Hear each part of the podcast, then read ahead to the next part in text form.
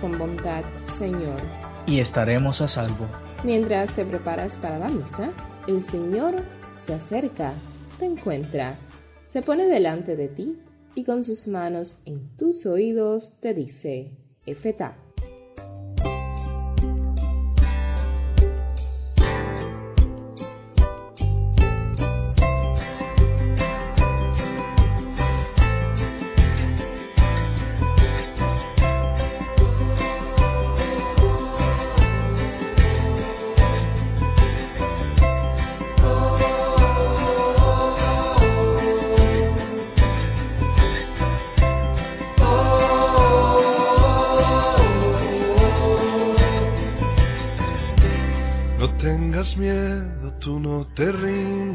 pierdas la esperanza.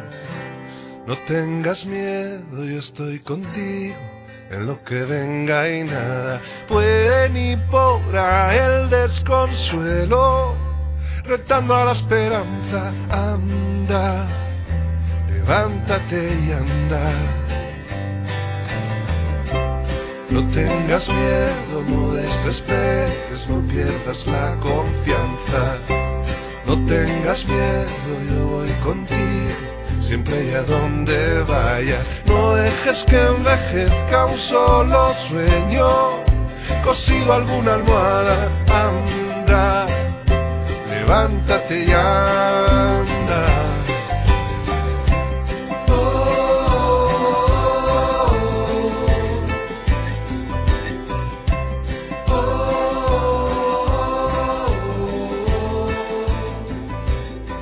Seguir a Jesús en una realidad que lo niega supone una prueba de coherencia.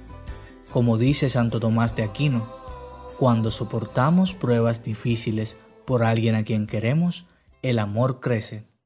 Es esta nuestra esperanza. Al final del camino nos esperan la virtud y el amor que es Dios. Quizás en tu proceso de maduración cristiana has conocido a alguien, o tú mismo, que experimentó rechazo y la burla por la fe, o por algún valor o virtud, la verdad, la libertad, la caridad. Estar en esta posición es oportunidad de ayudar a Jesús con el peso de la cruz, bendecir y perdonar, rezar y ofrecer, alivian el peso de la cruz. Trae al corazón situaciones en las que la coherencia cristiana te está costando algo estatus, amigos, placeres. Piensa en esa situación concreta en la que tu fe está siendo puesta a prueba y ofrécela en la misa de hoy. Agradece a Jesús momentos de esta semana en los que lo has sentido cercano en personas, emociones y la naturaleza. Agradece su compañía cuando has dudado si estaba allí.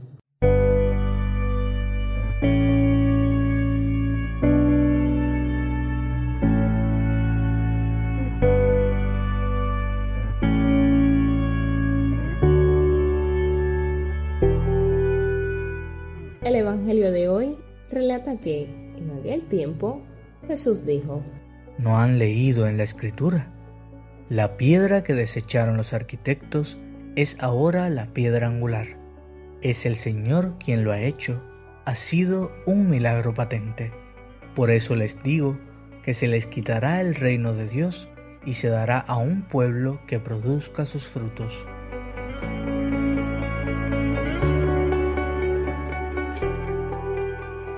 Vemos como el tráiler de la pasión. Jesús mismo prevé su entrega y presenta la imagen de un viñador generoso a quien sus trabajadores no han sabido corresponder. La injusticia de los obreros mueve al viñador a enviar a su propio hijo para velar por el cuidado de sus campos. Sin embargo, tampoco con el hijo fueron justos aquellos hombres. La escena prepara la siguiente pregunta. ¿Qué hará el viñador con aquellos labradores? Como de costumbre, los maestros de la ley fallan delante del Señor.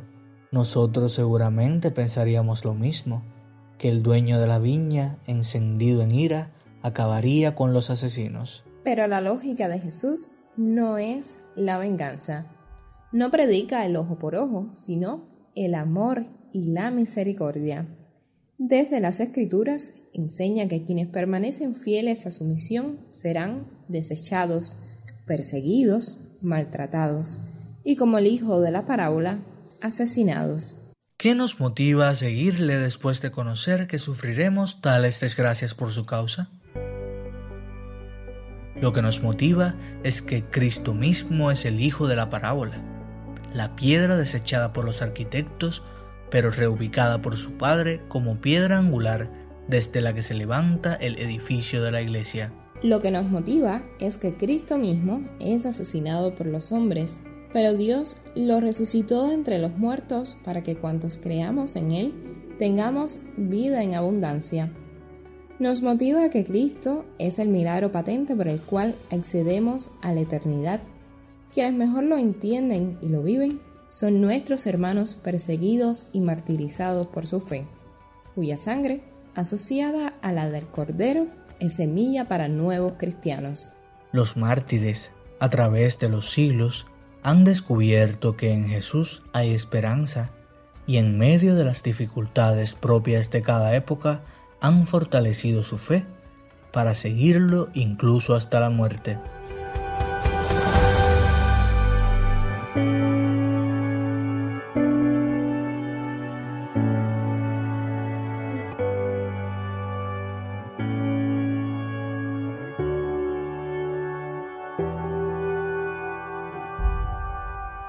Hoy te invitamos a rezar por los perseguidos y martirizados por causa de Jesucristo, para que permanezcan firmes ante la prueba y confiados en la resurrección puedan decir, sí creo.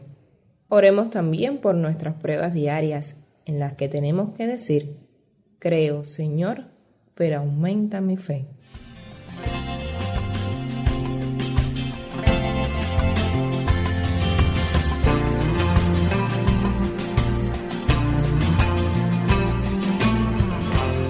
Junto a tus intenciones personales, presenta también las de la Iglesia. El Papa Francisco nos invita este mes a orar por la misión y el compromiso de los laicos en los distintos servicios de la Iglesia. Hoy celebramos a San Francisco de Asís, padre de las distintas órdenes franciscanas presentes en varias diócesis cubanas para alegría nuestra. También hoy celebramos el Día del Seminario en Cuba. Te pedimos, Señor, vocaciones al sacerdocio y a la vida consagrada, y ponemos en tu presencia la vida de los jóvenes en formación. Felicitamos a Monseñor Domingo Oropesa, que cumple años el próximo día 10. Oramos por él y por la diócesis cienfueguera que le ha sido confiada.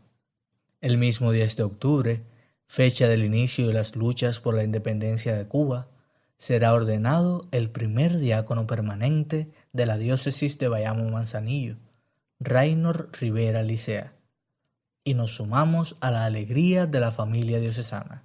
Oremos por las comunidades cubanas, en especial de las zonas central y occidental del país, para que este tiempo de incertidumbre y pandemia se llene con la esperanza de resucitado.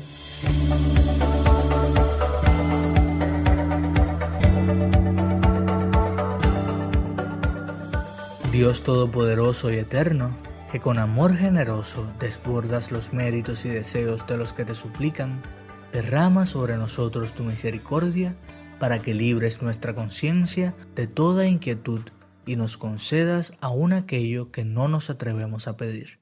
Por nuestro Señor Jesucristo, tu Hijo, que vive y reina contigo en la unidad del Espíritu Santo y es Dios por los siglos de los siglos. Amén.